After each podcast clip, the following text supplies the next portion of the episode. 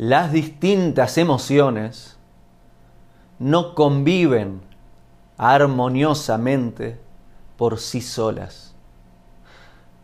Las distintas emociones se contradicen muchas veces unas a las otras y la forma en que puedan convivir armoniosamente dentro de tu vida depende de que involucres a tu intelecto.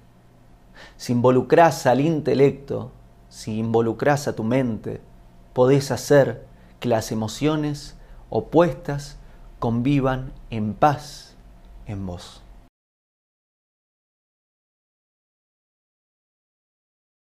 Hago esta rápida pausa comercial para agradecerte por oír mi podcast y pedirte que si te gusta lo recomiendes.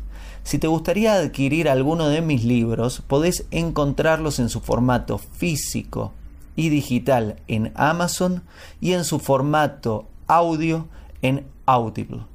Gracias y que continúes disfrutando del contenido que tengo para vos.